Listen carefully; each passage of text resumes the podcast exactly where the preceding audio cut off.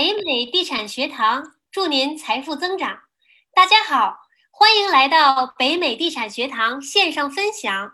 我是来自波士顿的英子。税务一直都是生活在美国的最大的话题之一。我们辛辛苦苦赚的钱儿，还没揣到咱自己腰包呢，就已经上缴给山姆大叔了。对于地产投资者，税务的意义那就更大了。那么，我们怎么能够在做一个合法公民的情况下，还能好好的规划我们的税务呢？有什么样的注意事项呢？今天我们特意为大家请来了从事美国税务十八年的大学教授 A 口老师。今天的讲座是以普及税务知识为目的。如果您有关于您自己家的这个 case 的具体分析，请您和 Echo 老师地产学堂联系一对一的分析，啊，这里有二维码，那您可以扫一下。对，首先呢，我为大家介绍一下 Echo 老师。Echo 老师是美国资深执行注册会计师，他擅长处理金融、房地产、进出口等业务，他有着为本土和国际的个人、家族企业。企业等多种类型的客户提供税务规划服务的丰富经验。A 口老师同时还在纽约理工大学兼职教授 MBA 的会计课程。A 口老师您好，欢迎来到北美地产学堂，为大家做分享。谢谢谢谢，很高兴来到这里和大家见面。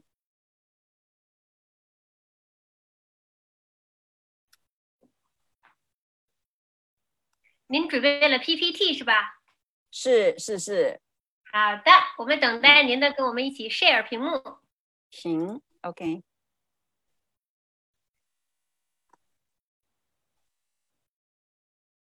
看到了，很清楚。都可以吗？啊，行好。嗯，大家好，我叫 Ico 啊。嗯，我从事。注册会计师工作有十八年的时间了，那呃很多时候呢，尤其是中国人有许许多多的问题关于房地产。房地产不仅仅自己住，那他也想是买来出租。那当钱滚钱的时候，有什么方法可以减少税收？因为谁都不想要啊交多的税。虽然是说交税是我们义务的一个部分。那我们今天谈谈一下，有什么东西可以合法合理规划，去免除一些税务责任。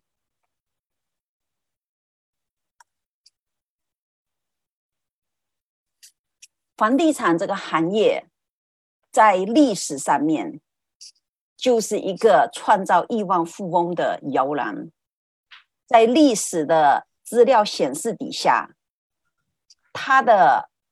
Rate of return 在和其他的同一种类的股票、债券，或者是其他呃 private corporation 相比较来说的话呢，它的投资回报率一直都是最高的，风险也是最小的。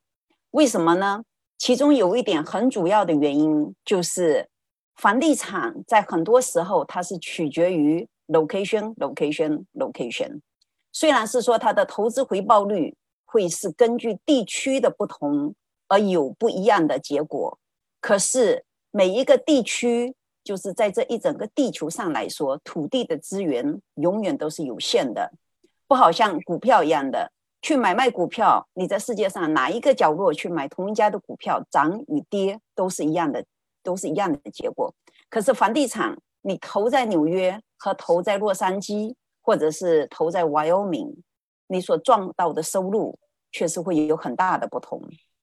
所以投资房地产的时候，一定要想清楚你有没有这个能力去承受这样的风险。而且房地产投资在很多时候都是属于长期的一种投资。很多人都问过，说是。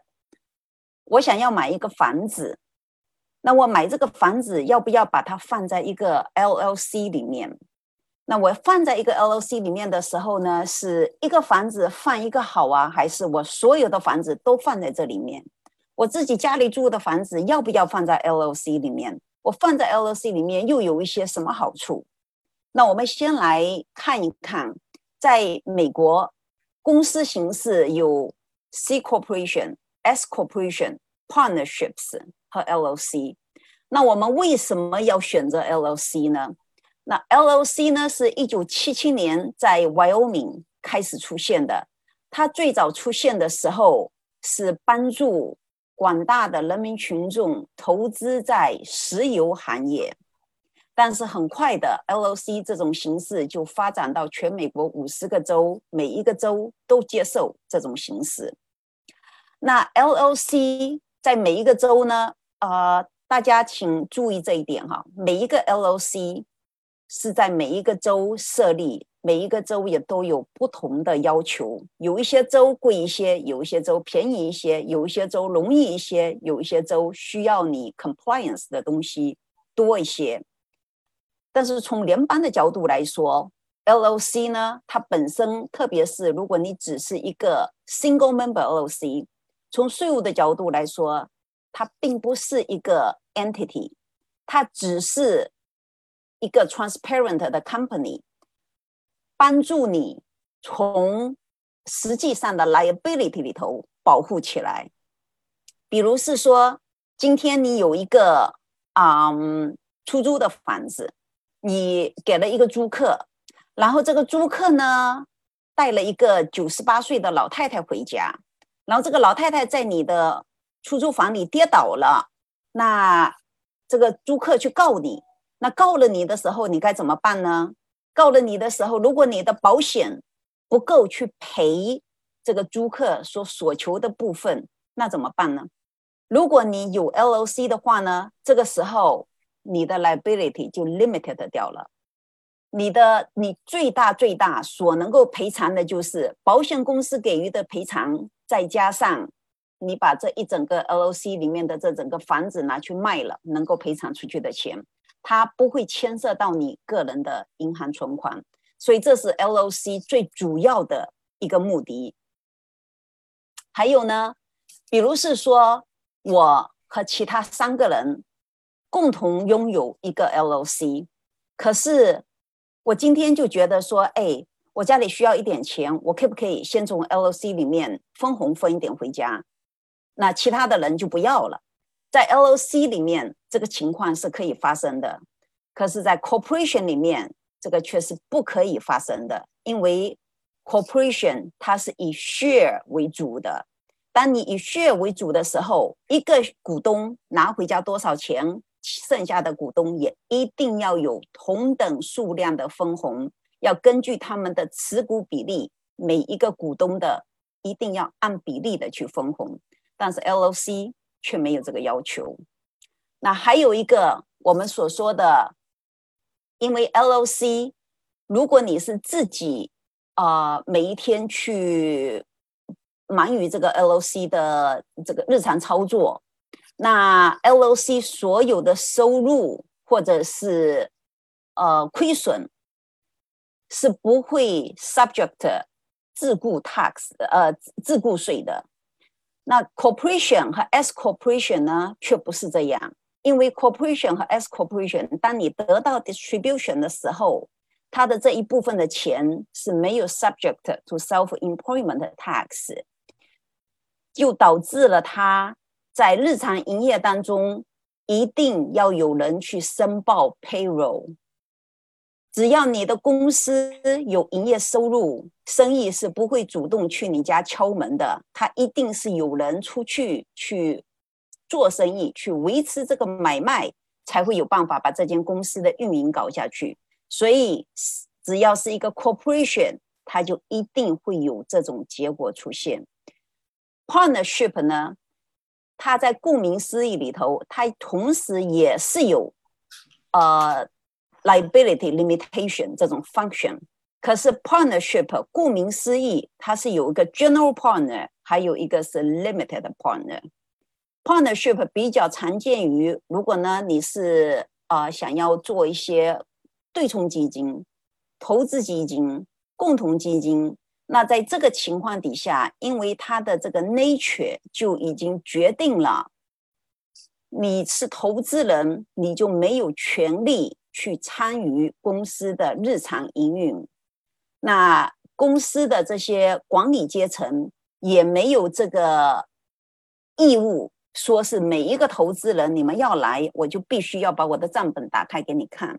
但是 LOC 呢？顾名思义，每一个人他都有这个权利，每一个人都有权利去参加日常的运营活动，除非你是在你的 Operating Agreement 里头清清楚楚的写着谁谁谁谁谁谁谁不可以参加日常呃企业的 Operation，你只可以投资进来，我有钱给你你就拿，没有钱给你你就什么也不能问。啊，这个呢是其中比较主要一点的，在 partnership 和 LLC 里面之间的啊分类。当然，如果你要从税务的角度里头来说，你的 operating agreement 设立的好的话呢，你用 partnership 和用 LOC 之间，从并不会有很大的税务上的差别。那有的呢，只是你一定要把在 partnership 里头，你要把所有的人都 select 成 general partner，你才会得到相同的这种 LOC 的呃的结果，因为 general partner 的 income 才会 subject to self employment，limited partner 它只是一个投资者而已。嗯，再说一下 LOC，除了分红之间有这么非常的 flexible 的原则之外呢？它的 income 和 loss 也是一样的，非常容易。如果我和另外一个人同时拥有一个 LOC， 那我们两个人之间呢，可以规定说，如果这个 LOC 今年都赚钱，所有的收入全部都给我；如果这 LOC 今年亏损，所有的亏损都给他。我我愿意怎么样 allocation，我就怎么样 allocation。呃，所以这 LOC 的形式呢是。目前来说，最呃灵活的一种经济形式。然后，如果你是有 LOC 的时候，你哪一天你觉得哎，LOC 已经不再适合我了，因为 LOC 确实它不是说是适合每一种企业。那当有一天呢，你觉得 LOC 从税务角度上面来说对你不适合了，你可以就是去申请把 LOC 转换成 S Corp。或者转换成 C corp，但是同时 corporation 却没有这个机制，corporation 不可以选择变成 LOC。那当 LOC 选择变成 corporation 之后，过了几年，这个 member 又觉得说，哎，啊，这 S corp 现在也不大适合我，我想再变回去 LOC 也是可以。每五年你又可以去申请，我要再变成另外一种形式，我要再变成另外一种形式。然后这些申请呢，就是。啊，都是免税，呃，都是免费的，只是有一些州它会跟着 IRS 走，税务局说你是 LOC，有一些州就会就会说好，我也是 LOC。那有一些州呢就不是，你就特别要去跟他说，我这个 LOC 今年是想要 C Corp，我这个 LOC 今年是要是要想成为 S Corp。那比如说，呃，New Jersey 这个州就是比较特别的一个州。当税务局说，哎，这个是 LOC，可是 New Jersey 呢，你一定要跟他另外 make election，把它 trade 成 LOC 才可以是。嗯，所以你们有意愿想要做这种 L LOC selection 的话呢，一定要弄清楚你所在的那个 state 是不是也是一样的。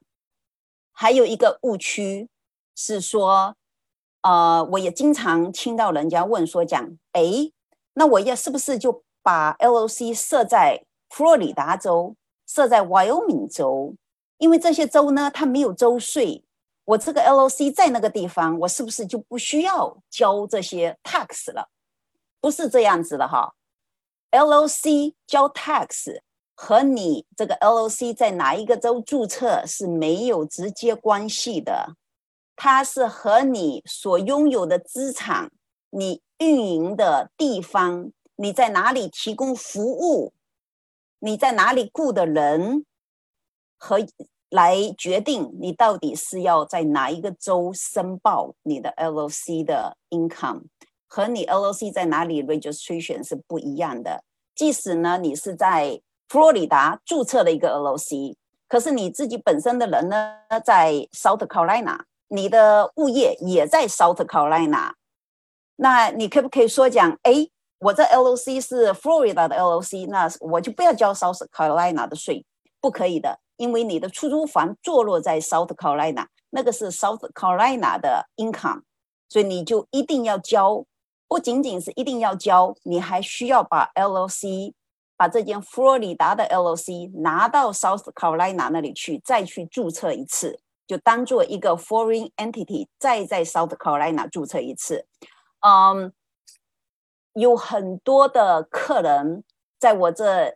些年的经历里面，一直都有这个误区，所以一定要想清楚。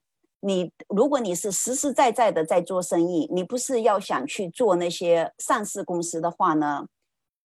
你要把公司注册在你想要啊 operating 的那一个州是最简单最方便的，因为不管你去哪一个州注册，始终你还是要回到那个州去注册的。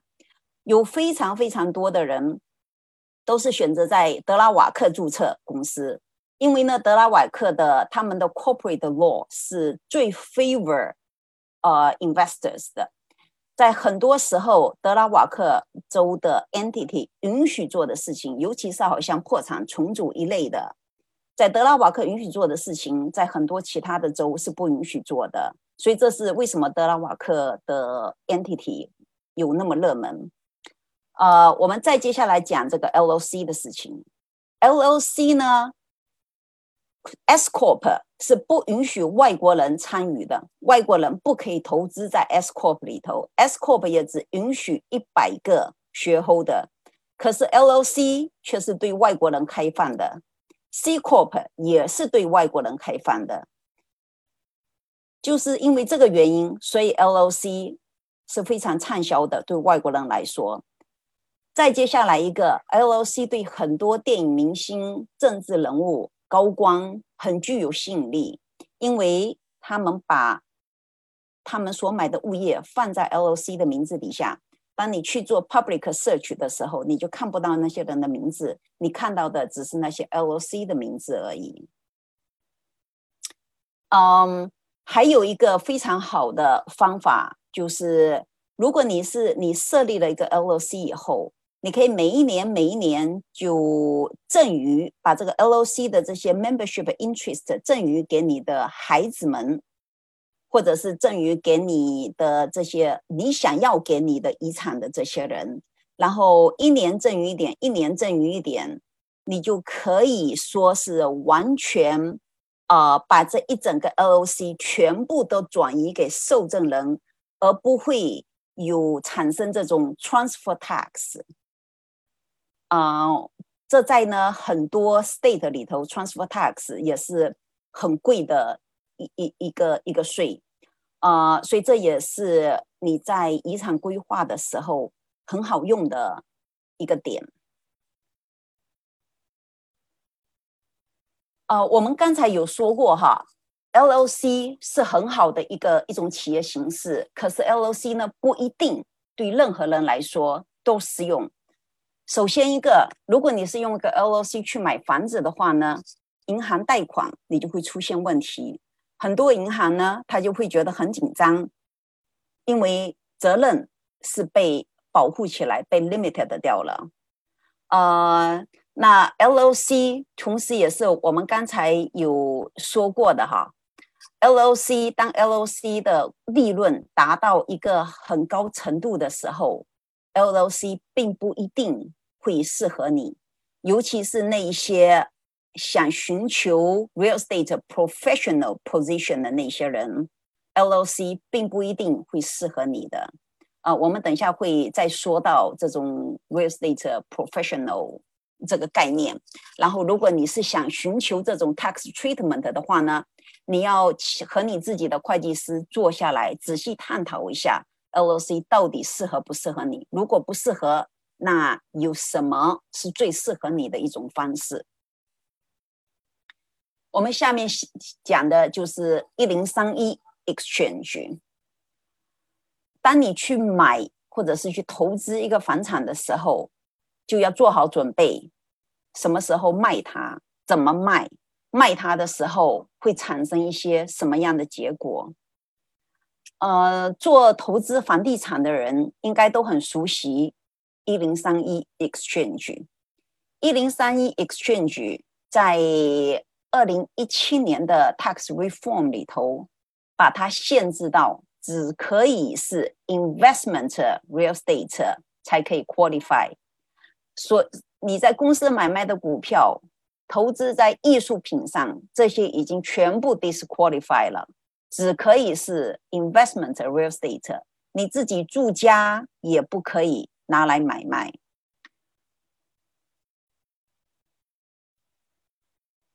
做一零三一的时候呢，还有一个就是你的 real estate，你想要去交换的那一个，一定是要在坐落在美国境内。你不可以说，哎，我在这里我卖了一个美国的房产。然后我下一个想买的房产在中国，可以不可以？这样是不可以的。你只要是同类型的坐落在美国的房地产，都会符合一零三一 exchange。好像所称的同类型的房地产，地一个呃 commercial building，一个 vacation property，multiple family house。Single family house，然后这种出租的大楼，这些呢，全部都是属于房地产相关联的，可以允许去被拿来使用一零三一 exchange 的。再声明一次，一零三一 exchange 一定这些东西都是拿来投资使用的，不可以拿来自住。在做一零三一的时候呢？有两个时间点是很关键的，一个就是四十五天，在你卖房子卖了以后，四十五天之内，你就必须要指出来你下一个想交换的房产是什么。那同时有一点很重要的是，因为呢，你买房和换房在很难得会在会发生在同一个时间点上，所以你的整一个过程是有一百八十天的时间去结束。如果你是想参加一零三一 exchange 的话，现金卖房的现金一定不可以到你的手上。如果卖房的现金落到了你的手上，即使你是在一百八十天之内完成这个买卖都不可以，你都已经不符合了。这个现金一定是要放在一个第三方的 escrow 的手上，然后等到你。identify 你下一个想买的房产是什么的时候，由这个第三方来操纵现金。嗯，还有一个，还有一点呢，就是说，在很多人也曾经询问过的一个问题，就是说讲，哎，可是我没有收到这么多的现金，那该那算什么？你的银行债务？因为呢，你的房子卖掉的同时，你的银行债务是不是也减轻了？你的 mortgage 也减轻了。这个 mortgage 减轻的部分也是当做你收到的现金。虽然是说那个现金没有落到你的手上，可它还算是你卖房子的其中的一个收入部分。一零三一 exchange 对外国人是开放的。对外国人是开放的，它不是仅仅只是针对美国人而已。只要你是做是投资房地产，外国人、中国人这一点都可以好好的利用一零三一 exchange 来不停不停的把所有的 gain 去 delay。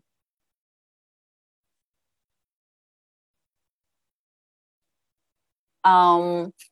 下面我们说一下这个 flipping house taxes。flipping house，那有人会问，flipping house 到底是 capital gain 还是 ordinary income？如果你 flip house 是 once in a blue moon，我这两三年才 flip 一个。那在这个情况底下呢，你 flip house 就是属于 capital gain，因为你这个房子买来了以后，你放在手上持续了很长的一段时间。那如果你这个 flip 就是一个月，我都是 买了好几个，又卖了好几个出去，在这种 frequency 的情况底下呢，你的 holding period less than one year，它就会变成你的 ordinary income。如果你你在这个时候 qualify 成 flip house as ordinary income，那你就要自己想一想看，在这个情况底下，你应该就很有可能会被 qualify 成 real estate professional。 当你 qualify 成 real estate professional 的时候，你也是需要想一想，到底在这个时候 LOC 适合不适合你？正常情况底下呢？呃，如果你的主要业务是 flip the house，你想要每一个人去投资去做什么生意，他的最终目的，我相信都是想要赚钱，不是想要去赔钱的。你想要赚钱，赚钱伴随而来的就是去交税。在交税的情况底下，如果不同的 entity 所带给你的税务税率都不一样的话，那你就应该要好好策划一下，哪一个才应是最适合你的东西。Flip house，如果你是 dealer，或者呢是说你只是自己偶尔去玩一玩的，就是决定在你到底有多快速、多经常，你的这一个 property 抓在手上的时间有多久。你 flip 的时间越快，频率越高，你会 subject to ordinary income 就越多。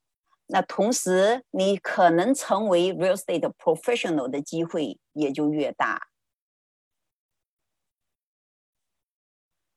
啊，flipping house 有什么东西可以作为 expenses？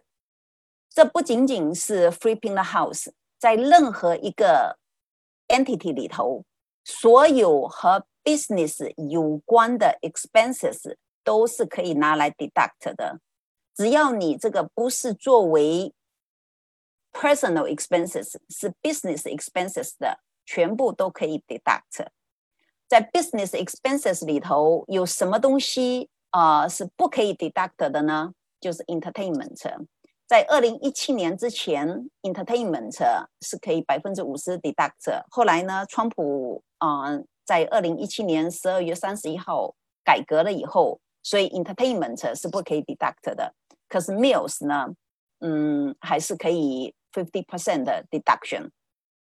你 flip house 的时候，你会去要翻修，你总是要买材料，要请工人啊，然后你有车子要开来开去，因为你要去看房子，这些全部都是属于你正常的 business 开支。然后你要 flip house，你要去申请 building permit，然后你有 mortgage interest，你有 transportation，你有 education，所有的这些和 flipping house business 有关的 expenses 全部都可以 deduct。下面我们来说一下很多人关注的问题哈，real estate investor 的 categories，它有三种：passive investor。active investor 还有 real estate professionals。passive investor 呢，呃，就是你自己有有一个房子，或者是说你投资在哪一个 partnership 里头，然后那 partnership 专门都是做这些，呃，房地产投资，或者是说是处于这种帮人家管理房地产的。只要你仅仅只是投资在有关和房地产的项目里头。而你自己并没有去 participate，你只是钱拿出去而已，它都是属于 passive investors。那 active investor 呢？其中又有分成呃 material participation 和 significant participation，他们之间的税务结果其实是有不同的，他们的 qualification 也是有不同的。Generally speaking, rental activities，所有的出租房子，除非你可以 qualify 成 real estate professional，他们全部都是属于 passive activity。 passive activity 呢，意思就是说，比如说你现在有一个呃出租房有亏损，出租房亏损了五千块钱， 可是你的 W two 有一万块钱的 income，因为你的出租房是属于 passive investment，你就是坐在那里找了一个租客来坐在那个地方，然后你就可以不停不停的收钱了，这个就是 passive investment。那这种的 loss 是不可以和你的 W two 呃 offset each other 的。那 W two 的 income 是怎么来的呢？正常情况底下就是 W two 就只是可以解释成血汗钱。是不是你要辛辛苦苦出去做工，你的老板才会发一张 W two 给你？他不是说讲，哎，你今天拿上一万块钱投资在这个公司里头，这公司每一天就会，呃，每年就会发一张 W two 给你。W two 都是用你的劳动去换来的，active activities。也就是因为这个原因，所以 active activities 呢，它是不可以和呃 passive activity 的 loss 来对比的。那 real estate professional 为什么有很多人一直很痴迷，也想寻求说怎么样我才可以把我自己变成一个 real estate professionals？很多情况底下，real estate professionals 都是可以符合条件。比如说你是一个 real estate broker，你我相信你是一定超过七百五十个小时的时间，每一天都在呃做的这些和 real estate 有关的工作。那你想要 qualify 成 real estate professional，第一个你一定先要 identify 你参加的这些活动、这些商业活动里面有哪一些是属于 trade or business，一定要是 trade or business 的，才会让你 qualify 成一个 real estate professional。那有有朋友呢，也是一直在问说讲，哎。那如果是说讲呢，我要是每一样物业都要花五百个小时去的话，那我是不是做不到这一点？那我要是有十个物业的话呢，我每一个物业拥有百分之五的产权，呃，你要让我每一个物业都要去花五百个小时在里面，那我岂不是要一年要工作个五六千个小时？不是这样子计算的哈，就是 IRS 让你有这个选择的权利，选择的自由。Material participation 除了满足五百个小时之外，它还有其他六个方式让你可以去满足它的条件。啊，你要去具体和你的会计师去商量，看你符满足的是哪一个条件。然后 IIS 同时也让你可以自己选择，如果你有非常多的物业的话。整体上来说，原则上来说，如果你没有告诉 IIS，你是想把所有你拥有的所有的物业全部归纳成一个物业来算，你到底是不是 real estate professional 的话呢？每一个物业是分开来看的，分开来看你到底这个物业你是不是属于 real estate professional。那有一些物业你如果不属于的话呢，即使你本身是 real estate professional，那这一个物业没有被 identify。你没有 material participate 的呢，这个物业仍然会变成一个 passive income。所以你在这个情况底下，一定要看清楚哪一种对哪一种选择对你来说更有好处，是一个一个分呢，还是把所有的东西全部加在一起对你本身更有好处？嗯，我们前面呢刚才有谈过了，就是说。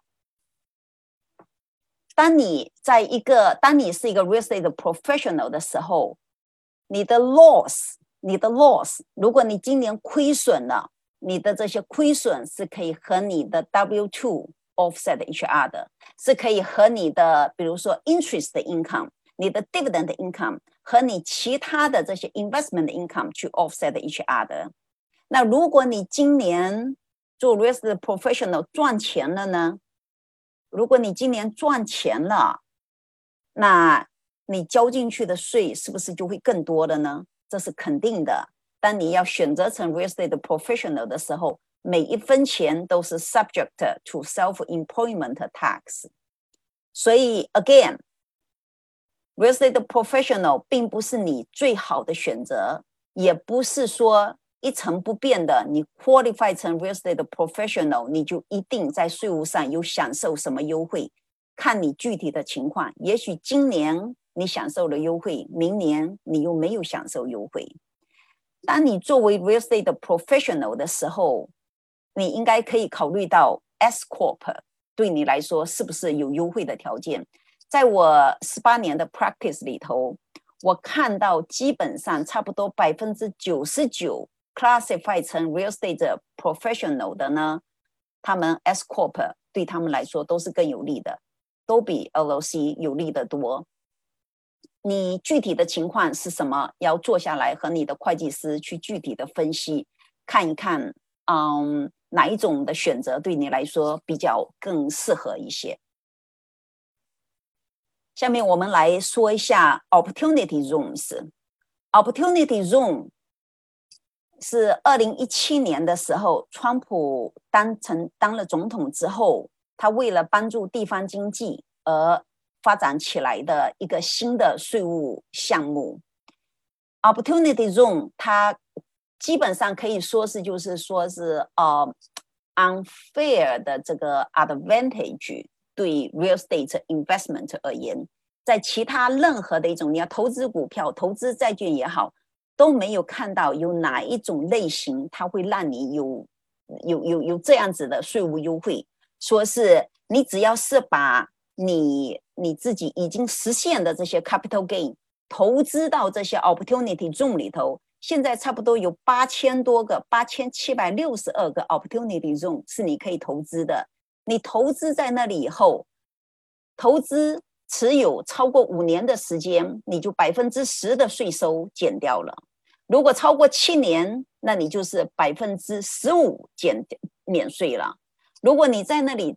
投资超过百超过了十年的情况底下，所有的投资额是投资属于你你 capital gain 在投在投资在 opportunity zone 里头的那个部分全部都免税，所以 opportunity zone 呢是一个呃很好的投资的方法，但是 opportunity zone 他们的投资呢有几种形式。大部分的情况底下都是通过 Opportunity Zone Fund 去投资的。如果你是想要投资在 Opportunity Zone 的 property 里头呢，这个 property 一定是要 locate 在 Opportunity Zone 里头。你不可以说是，哎，我百分之八十的 property locate 在在 呃在这个 Opportunity Zone 里头，然后剩下百分之二十 locate 在在另外一个界限，不可以。这一整个 property 要 locate 在 opportunity zone 里面。如果你投资的是一个生意，这个生意是坐落在 opportunity zone 这个里面呢，这个生意的百分之五十的收益要来源于 opportunity zone。他雇的人里百分之五十也是要来源于这个 opportunity zone，所以他至少呢都必须要有百分之五十的钱。是和 opportunity zone 相关联的。如果你是投资在一个 opportunity 呃 fund 里头的话呢，这个 qualified opportunity fund 里头至少要投资百分之九十的钱在 qualified opportunity zone 里面。所以这一点要要很清楚的知道他们的不同。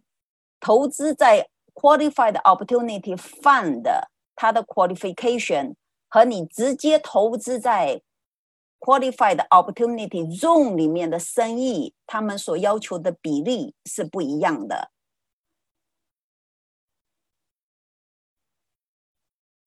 那我们今天啊，差不多说的内容就是这些了。啊，因为呢，我们也说的比较多，然后。呃，只是属于一种普及型的这些概念。那我相信呢，嗯，我们观众朋友们肯定还有很多的问题要询问。那我现在就留一些时间下来，来回答，嗯，看看我们到目前为止的一些提问。嗯，感谢 A 科老师的分享。哎，我突然间发现我有好多的认知都是错误的，看来我需要跟您定一个 one on one section 了。哦，要给我优先啊，给我优先啊，一定会。对，谢谢。那个就是说，感感谢您的分享，让我们就是更深入的了解一下美国的税务。现在呢，我们进入观众的这个问答环节。这个观众的问问题非常非常多，但是因为我们这个时间是非常 limited 的，今天，所以说可能不能都 cover 到，请大家不要失望啊。那个，因为十月二十二号很快呢，就是我们本月的每个月我们都有一个地产学学堂的八仙桌活动。那么十月二十二号呢，就是十月份的地产学堂八仙桌，我们会继续请 A 扣老师给我们答疑解惑的。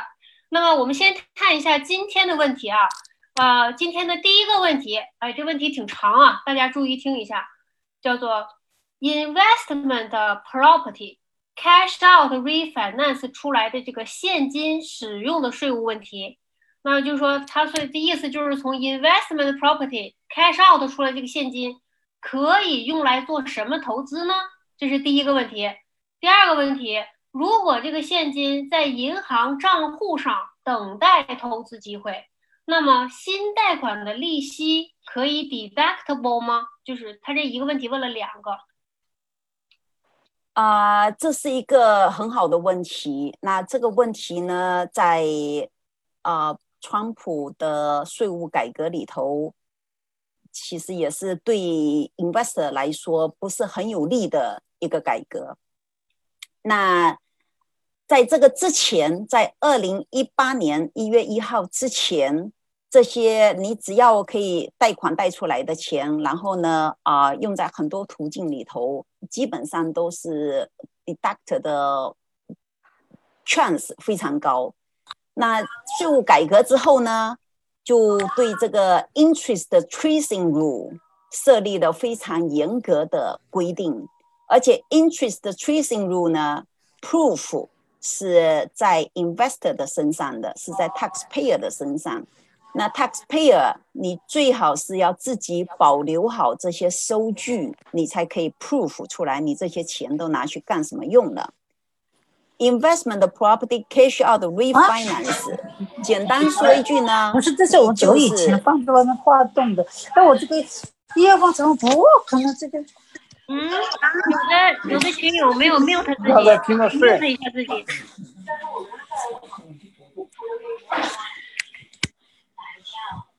你看，没有听到呀。啊，OK，那我们重新再回来说这个哈。如果你是 refinance，然后把这个钱拿出来，在这个时候，你 refinance 拿出来的钱，你只可以是使用在和你本身这个 property 相关联的活动上面。比如说，你要去啊，把这个屋顶翻新一下。或者是说你要去再把这个门窗全部都换成那种 energy efficiency 的这些 capital improvement，或者是 renovation，或者呢你买几个这些什么什么啊洗衣机、电冰箱放在这个呃 investment property 上面，就是这些 capital improvement related to this investment property 相关的这些 interest 是可以 deduct 的。如果不是的话呢，你不可以，你不可以说我现在我把这个钱放在这里，我就坐在这里等，等等等等等，等到哪一天，哎，我看到有另外一个地方有更好的一个一个 investment property，然后我就拿着那个钱啊去那里买。在这个情况底下，从你的角度来说，你当然是很优惠的，因为呢，你一边是享受着低息贷款、低息的 mortgage 贷款。然后另外一边，你投资了以后，你的这个 interest 又可以拿去 deduct，可是政府不会让你这么做的。当你把这些 cash out 出来的钱拿去投资在另外一个房地产上面的话呢，你另外一个房地产，你的这个利息部分就会变成另外一个房地产上面的 basis。当你卖掉另外一个房地产的时候，你的 basis 就会被 deduct 掉。所以，他政府不会让你 double dip，你不可以说，哎，我那边又 take take basis deduction，这边呢又去 take 呃 interest expense deduction，他不允许你这样子做。如果你要把这个钱拿去还你的信用卡卡债，当然是划算，因为信用卡卡债是更高。那可是呢，你可不可以说，我现在 interest expense 也是可以 deductible，也不可以的。你要是把这个钱拿去去投资去买股票了。你的这个 investment expenses the refinance cash out 出来这个 portion 的 in interest expense 只可以作为 investment interest expenses 在你的 Schedule A 里头去 claim。如果你今年没有使用 Schedule A，那你就就没有的 claim 这个，或者是说今年你的 investment income 没有高到足够去 absorb investment interest expenses，那你也是没有的去 absorb 这个。 那总而言之，一句话就是说，因为政府要让你把 refinance cash out 出来的钱用在你自己本身 mortgage 的这个 property 上面，所以他不会说讲讲，哎，你今天这个钱拿出来了以后，如果你都不想，你一点 plan 都没有 renovation，你放在银行里头放个一两年，作为正常的投资人，他不会这么去做的。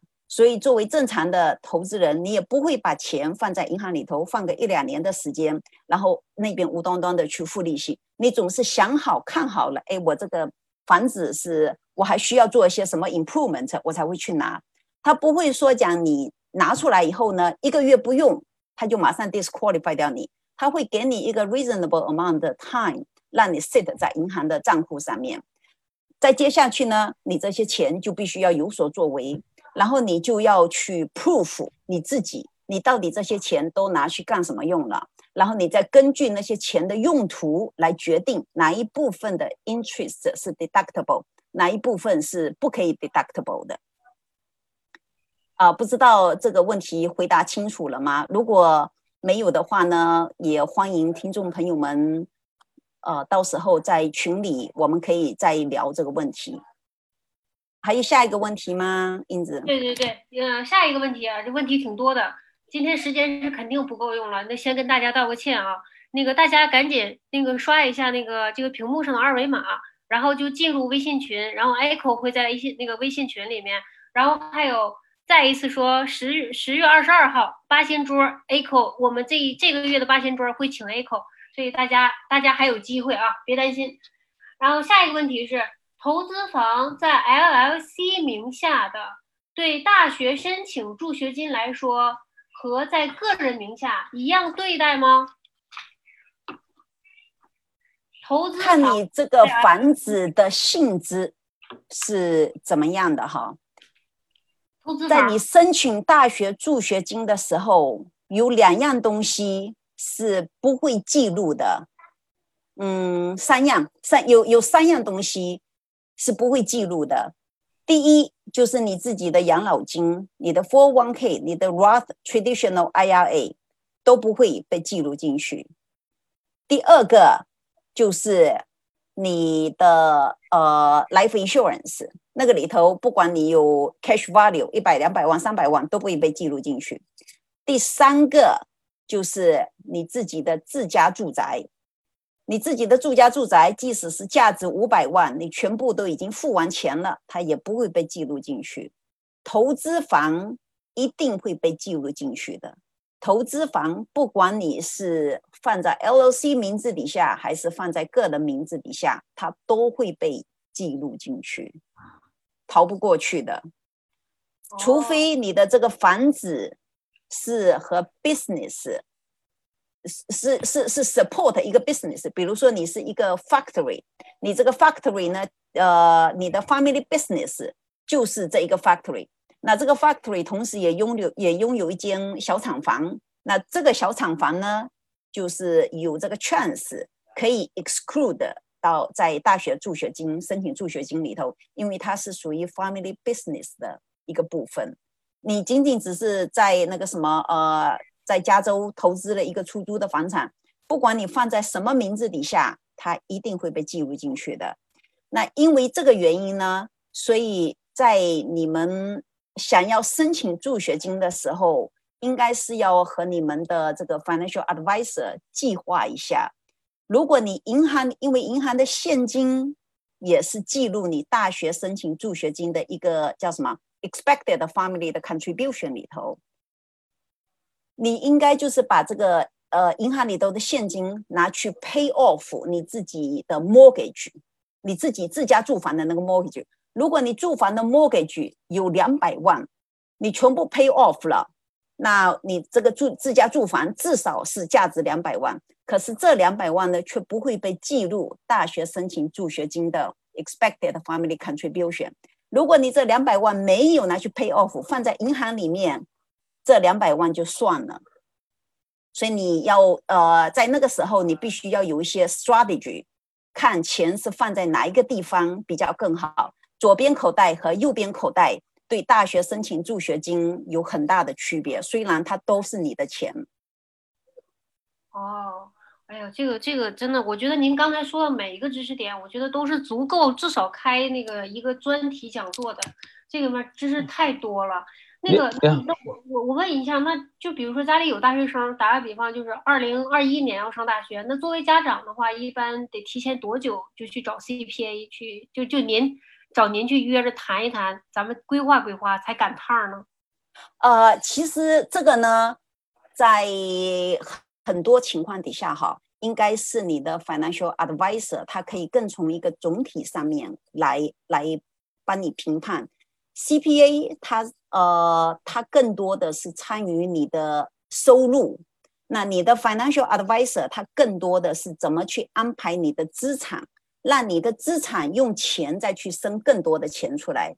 那 CPA 在 CPA 知道这些事情，那可是 CPA 呢，它对资产的管理少于对这些对你收入应该要怎么分配啊，就就参与的更多一点。那如果你有这种需求需求的话呢，你应该是要和你的 financial advisor 去谈，然后 financial advisor 他是不会给给你提供这种税务的帮助，那他自己本身对税务的了解也肯定是没有 CPA 这么充分的。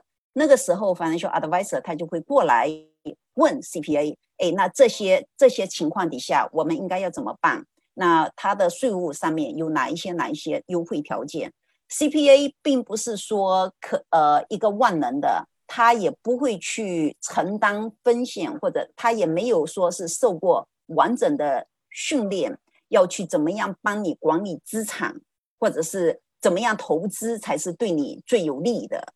所以每一个人他的专长和侧重点都不一样。在你想要做一件什么事情之前，你要去问对这这个专业人士，去听听他们的意见是什么。嗯，谢谢艾克老师。艾克老师，我有一个问题，就是嗯，补充一下刚刚呃我们说的，就是关于呃那个嗯听众问的，嗯怎么样去呃会不会影响那个 financial？我刚刚听完您的解释之后，我想。看一下，这样我们重新说一遍，会不会比较呃简单理解？就是如果那个资产是呃流动性资产的话，它会算是一个 financial aid 的呃申请的一个 expected 的 material 里面。然后如果不是 liquidate 呃 asset 的话，他们就可以呃躲开这个呃嗯 application 上面的 expected。不是不是，需要 expose。呃，你的你它有就是最主要哈。不不是仅仅只有三样，最主要的三样不会被 include 进去，会被会被 exclude 掉掉的话呢，就是你的 four one k Roth 也好，呃 traditional 也好，只要是你的养老金，它都不会计算在内。嗯。第二个 life insurance，life insurance，如果你买了八百万的 life insurance，其中的 cash value 有两百万在这个里面，它不会记录进去的。有很多卖 life insurance 的人自己都不知道这一点，所以，呃，当你想要申请助学金的时候，一定要弄清楚来有哪一些是记录的，哪一些是不记录的。再有一个就是它不是 liquid 的哈，你的自家住宅，自家住宅不管价值再高都不计算在内。但是自家住宅，因为它不计算在内，所以它也不管你的 mortgage 有多高，你的现实的这个这个叫什么？就是你已经在这个住宅上花的钱有多少，它也不管你。那在这个情况底下呢，因为你的银行存款是被记录的，银行存款有两百万，然后你的 mortgage 又有两百呃有有四百万在那里的话，当你知道这个。你的银行存款两百万会被记录进去的话呢，你同时你就可以把这两百万拿去还你的 mortgage。mortgage 降低了，利息降低了，它同时你的负债也降低了，但你的总资产还是一样的。当你的这个两百万从银行存款里头消失了，因为你拿去还负还负债了，那你的大学助学申请申请金里头的 expected family contribution 就不会有这一块。但是，嗯，这个付 mortgage 这个 strategy 呢，除了付嗯自住房、投资房，还是也是同样的呃投资房，投资房不是投资房不可以，只可以允许你自己的自住房。嗯哼，你你在那个时候呢，你也可以是有一个考量，是不是要把就是把自住房可以给它扩大？嗯，我可以把这个自住房原来是个二十万的。我搞成一个两百万的，嗯哼，然后把所有的这些可以 liquid 掉的东西，全部都变成房子，在那个时候，明白。但是一定是自住房，对，是只可以是自住房，明白。呃，Michael 你好，我有一个问题跟这个相关的，就是说，如果说 professional degree 的时候，他这个 family contribution 主要是 consider 这个学生他自己的收入。如果他是 part time 打工，然后把用的钱放到 retirement account account 里头，然后他申呃他做这个呃 professional degree，比如说 PhD 的时候，那他的那个 FAFSA 是和大人的一样吗？也不考虑吗？Student 的 assets 他考虑进去的是百分之二十，parent 的 assets 考虑进去的是百分之五点六四，他们他们的那个考虑进去的比率不一样。学生的自住房，他自住房都不考虑进去的，因为我们的政府 strongly believe 每一个人都需要有一片瓦遮顶。那那 student 如果要是他把挣来的 part time 供了挣来的钱放的那个 retirement 里头，也不考虑吗？还是考虑到那百分之二十去了？不会考虑，在 retirement 里头他就不会考虑，都不考虑。好好好，谢谢。对，嗯哼，对。Echo 突然间那个 inspire 我一个事儿，那个 Tony Evans，你们那个这个下这十月份这一期是请 Echo 讲税务，就是八仙桌。那个下个月十一月份能不能给我们再安排一个 Echo 刚才反复提到的，就是 investment advisor，就这样的大咖给我们再来一个，我们来个全套的。对，其实呃，我们之前跟 Echo 老师交流的时候，Echo 老师非常风趣幽默，我们非常的。乐意的接受和和艾克老师长期的合作，而且艾克老师也非常的乐意。然后大家希望大家可以在群里面积极的互动一下，然后提提起大家的互动性，然后艾克老师可以长期做我们的嘉宾。对，呃，就有有问题我都呃我我都会呃。很很很高兴回答，就是说尽我所能，我也不是说所有的东西都知道，我我知道的我回答啊，不知道的那我也没有办法，因为他如果他不在我的领域，我也没有办法。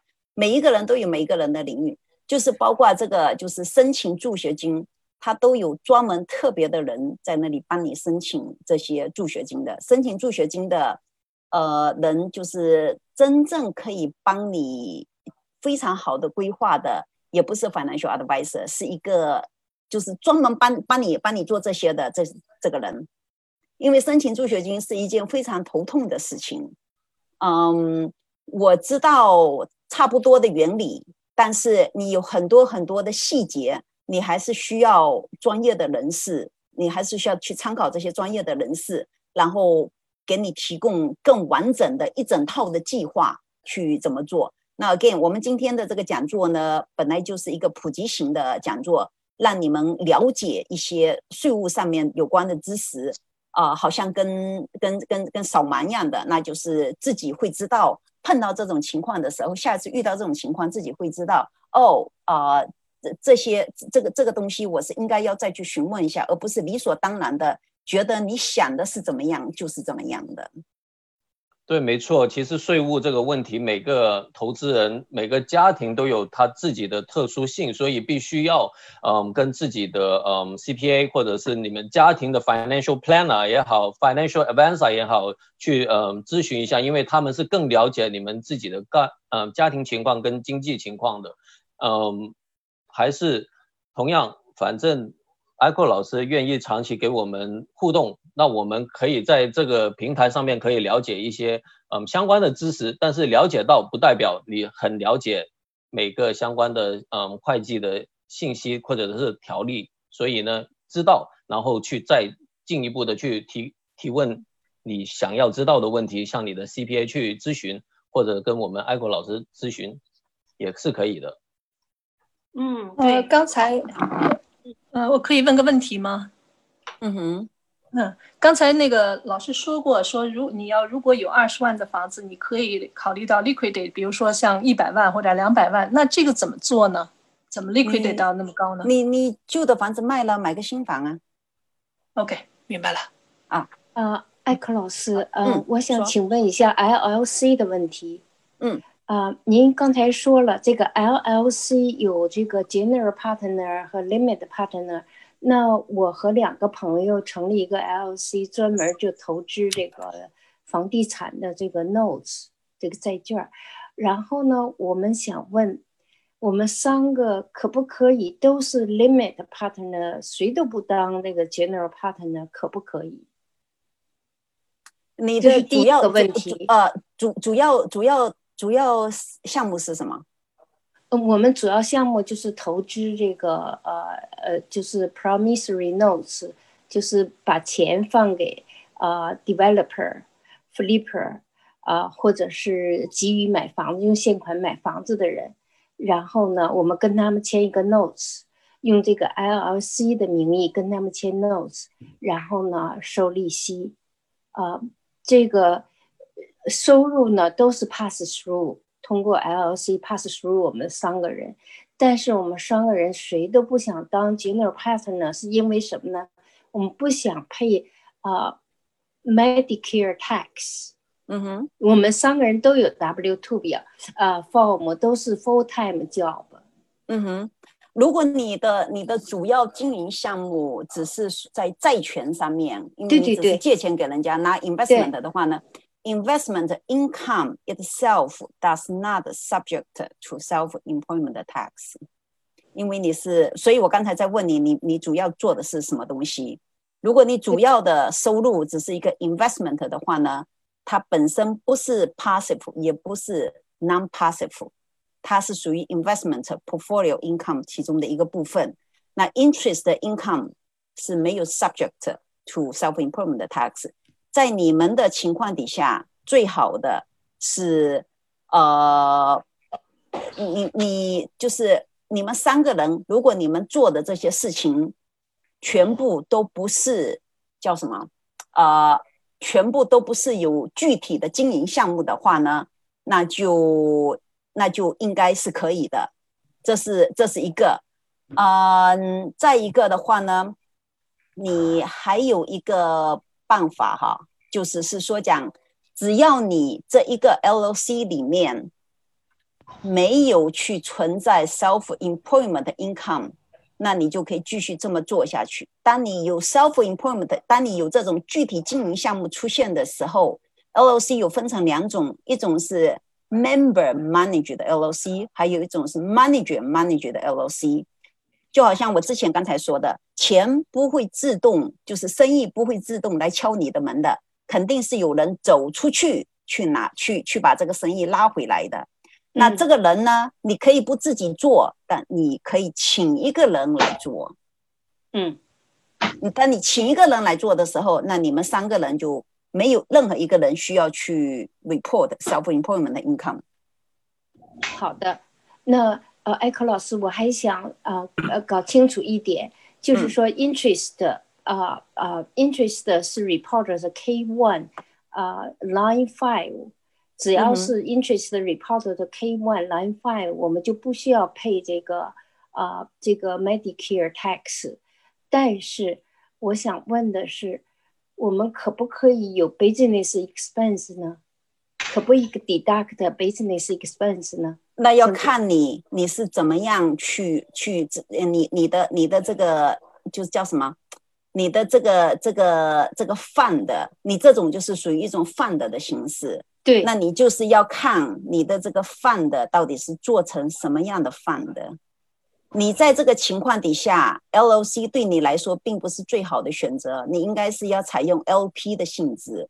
你你搞一个 LLC 做做 general partner of that that LP，然后你们三个全部都变成 L 呃 LP，在那个 LP 里头做 limited partner，limited partner 你就不会有不不会有有这个叫什么，不会有 self employment income 出现，因为你有一个，然后你还有个 general partner 可以 take 所有的 liability。可你们你们的 set up 就是 fund 的 set up，在正常情况底下，百分之九十的 fund set up 都是叫 LP，它叫 LP 有它本身自己特定的含义，因为法律规定了他们的一些特征。你是 LP，你就是 limited partner；你是 GP，你才是有权利去做一些什么事情的。因为 GP 它是属于 general partner，它的 liability 并没有被 limited 掉。所以 GP 呢，你就是需要用个 LOC 来做 GP，因为 LOC 的 liability 是被 limited 掉了。就你你是你是需要就是说讲呃要多重设立这种啊这这 entity 的关系，才可以把你的 liability limit 掉。你你们是应该要重新重新设计一下你们的你们的架构，然后你才可以再想这些 expenses 要怎么样 deduct。你的 expenses 是可以放在你的那个。Investment expenses is not deductible。在二零一月一号，二零一八年之后，这是川普改革之后，investment expenses is not deductible。如果你整本身的 fund 做的并不是 trade fund，只是一个 investment fund 的话呢，所有的 investment expenses non deductible。但是你可以 report 在在里头，你 report 在 thirteen W 那个框框里面。 在 thirteen W 那个框框里头呢，同时你要写住这个是 subject to portfolio two percent 的 deduction。你的你的你的会计师应该都会都会知道这些知识的，他应该可以给你就是说更好的呃去给你解释，然后设计一下这些架构。那我个人也觉得，因为今天这是比较呃就是面向大众的一一个一个一个啊一个活动啊，那因为你的问题就是比较。特别一点，那我们应该是要另外再约时间再谈这个问题，可以吗？艾克老师，你刚才谈到那个 GP 和 LP，我还想多问一下，就是说，如果我成立一个 LLC，比如说跟朋友一起，那么我必须要有一个 GP 来做 management manager 吗？还是说 LLC 是不需要的？你的你的 GP 是在 partnership 里头，limited partnership 里头才会有 GP 这个角色存在。因为因为你在一个 limited partnership 里头，在一个 partnership 里头，你一定会有一个 general partner 的。那这个 general partner 呢，它的 liability 是没有被 limited 掉的。哦。呃，这 L 它和 LOC 的两个的性质是不一样的，所以你要先搞清楚每一个 business entity type 它的特性是什么，所以你在选择的时候，你才会知道你到底是哪一个才是最对你路的一个选择方法。那像刚才他的那个 case，我比如说跟几个朋友一起做这种投资弄 LLC，那都可以呃 take 那个 LP 没有 GP 吗？在这个 LLC 里面？不可以，你的你的你做一个做一个 limited partnership，做一个 LP，LP 里头一定要有个 GP。那那么这个 GP 可以是不是那个 self 呃呃 employee，right？GP 可以，GP 是谁做都可以，GP 可以是 individual 做，也可以也可以是你你自己要怎么样，要你自己去做也可以。或者是说呢，GP，我在正常情况底下呢，我都是建议客人设立一个 LLC 去做 GP，因为 GP 本身的 liability 没有被 limit 掉，它是 unlimited 的 liability。如果你用一个 LLC 去做 GP 的话呢，这个 LLC 会保护 GP，因为 LLC 的 liability 是 limited 掉的。就相当于两个 LLC 了，自己只有一个，只有一个 LLC，因为你你。这个上面是一个 LP，嗯，哦，I see。那么老师，我想问一个，刚才您说了这个，呃，问一些 general 的 question。您刚才提过，就是说 LLC compare 那个 S corp，能不能简单说一下这两个的 pros and cons？啊，再再说一下，哪两个问？哪两个？就是呃，LLC 和 S corp 这两个成立 OK 公司，对，哪个是它的 pros and cons？这个比较 generic 的 S corp 不可以给外国人使用。S corp S stands for small，所以它的性质就决定了不可以超过一百个人。S corp 只可以 individual 和一些 trust 来拥有的，你不可以说把一个 C corp 搞进来做做 S corp 的 shareholder，不可以。所以它的 limitation 非常多。啊，然后 S corp 如果你要做 distribution 的时候，或者是它的 income allocation 的时候，它一定是根据你的 shareholder，你拥有拥有十个 share，你就要拿十个 share 的 income 走。如果你是你拥有二十个 share，你 distribution 的时候，你就一定要人家人家 distribute 多少钱，你也是要 proportionated 要 distribute 到多少钱。所以他们一定都是 proportionated based on your shareholder percentage。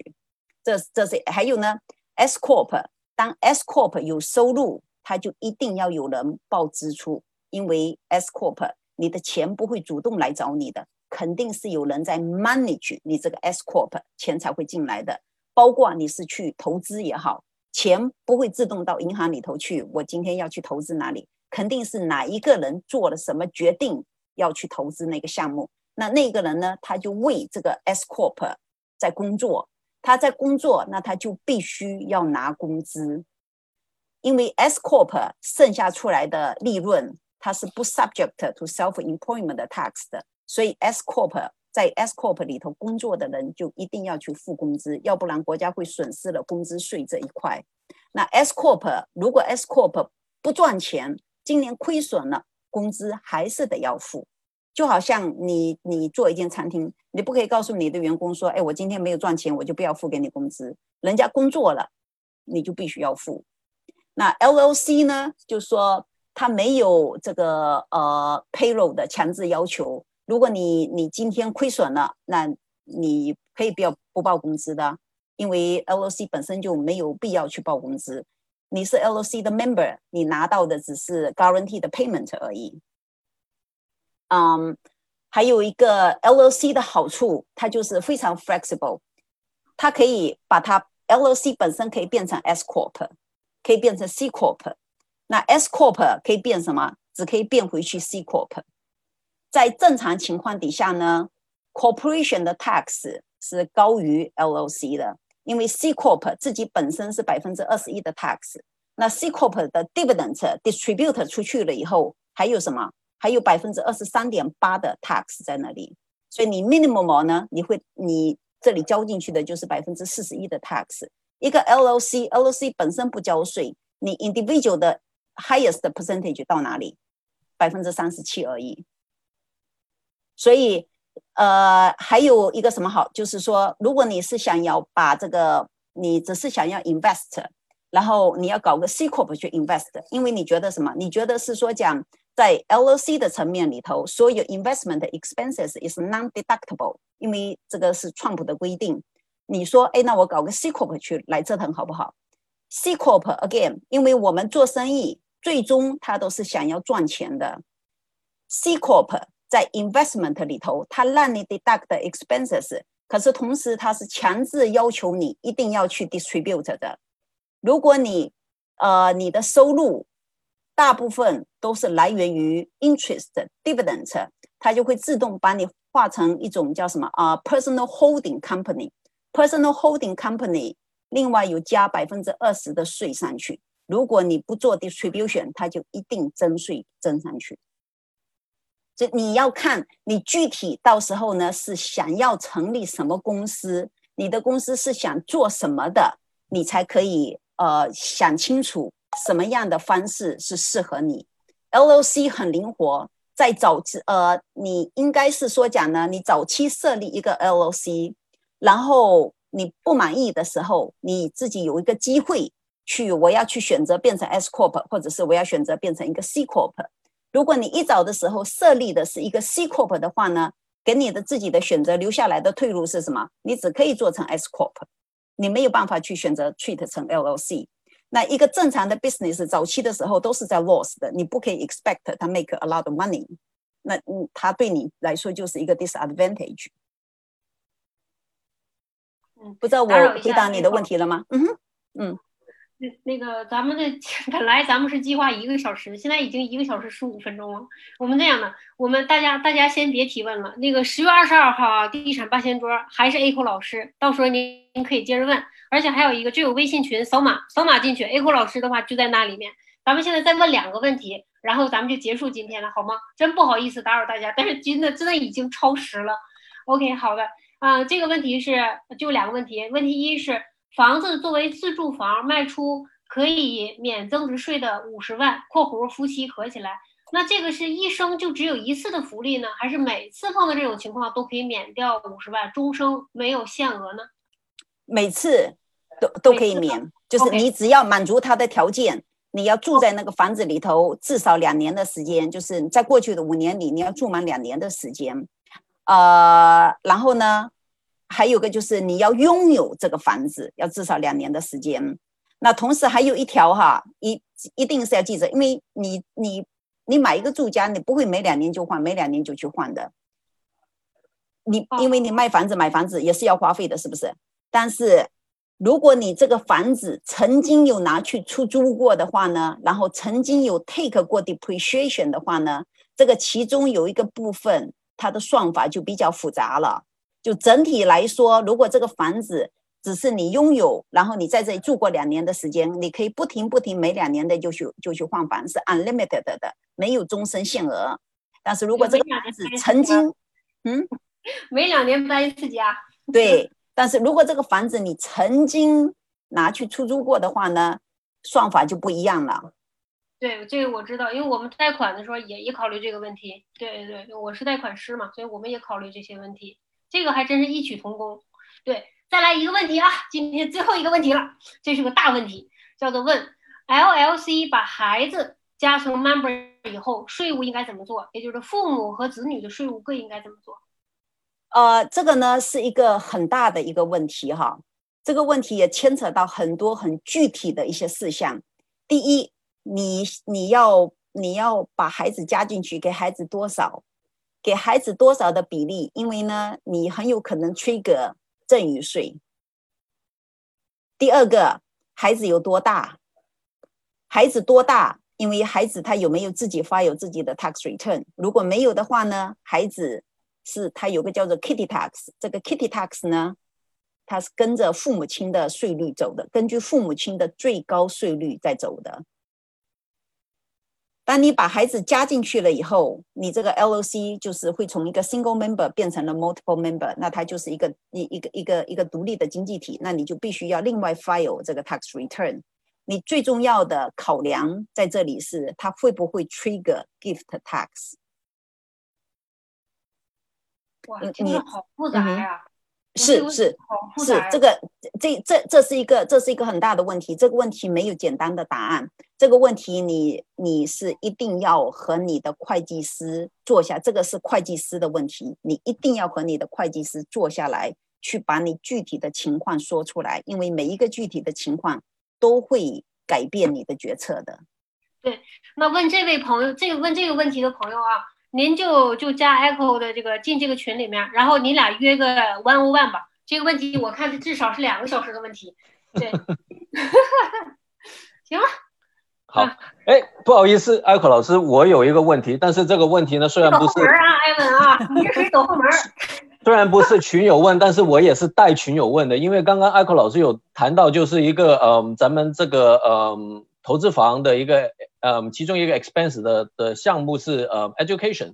那我想问一下，如果群友投是投资人，但是呢他在我们这个学堂里面嗯嗯报课的那个费用，是不是也可以当做是一个 education 的 expense 呢？因为这个是跟房地产投资相关的。如果他在你们他来你们学堂学的知识，他学的知识不是让他说学了以后开始去投资房地产，只是让他 improve，那他就 qualify 成 education expense。如果他是进来以后想，我想学了以后我自己可以 qualify，我可以 去进行房地产投资，那就不 qualify。就比如说，好像一个艺术家，他可不可以说讲？哎，我今天我想去艺术学校去上他个几年的时间，然后出来呢，我想开一个这个这个这个艺廊，可以不可以？不可以。如果这样子的话呢，大家都会说，哎，那我这些所有的的，因为我还是学生嘛，那我我我这个在学习期间，我就不停不停的在在在这里花费，那我所有的东西都可以 deduct，我又没有 income，那我我一边做工一边读书，我所有的 income 都不需要交税了。那就不可以，所以你就是说，你的艺廊已经开在那里了。那但是我想把我的画画的更美一点，然后可以呃卖一个更好一点的价钱，所以我去搞一个一个月的进修，两个月的进修。那这个情况底下呢，你的 education 就是可以 expense 的，也是一样的道理。你去参加这个，只是让你 improve 你自己，让你可以在这一行里头，让你把你的自己的 business 做得更好。这些 education 是可以 deduct 的。所以就是只要有了投资房的群友们，如果报课的话，这个是可以 expense out。是是，就是他他他来你们这里，他是增增增增长了他的知识，然后他知道呢，回家怎么样去把这个投资房管理的呃利润更高一点是可以。好的好的，谢谢。好，那今天的这个听众问答环节呢，就告一段落，把咱老师都累得咳嗽了哈。那个，如果大家还有其他问题呢，就看这个二维码，然后可以加入这个群里面，这里面专门就是 Echo 老师在里面谈税务，还有十月二十二号的这个本月的地产八仙桌，请的还是 Echo 老师，而且 Echo 老师以后会和我们进行长期的税务合作。啊，请您这个像刚才那 LLC 这个两个小时的问题，您就还是直接约 Echo 老师 One on One 来一个一对一的分析吧。呃，再次感谢 Echo 老师呢，今天来到地产学堂做分享，也感谢所有群众的呢积极参与。北美地产学堂线上分享内容完全是嘉宾个人经验的总结，仅供大家参考。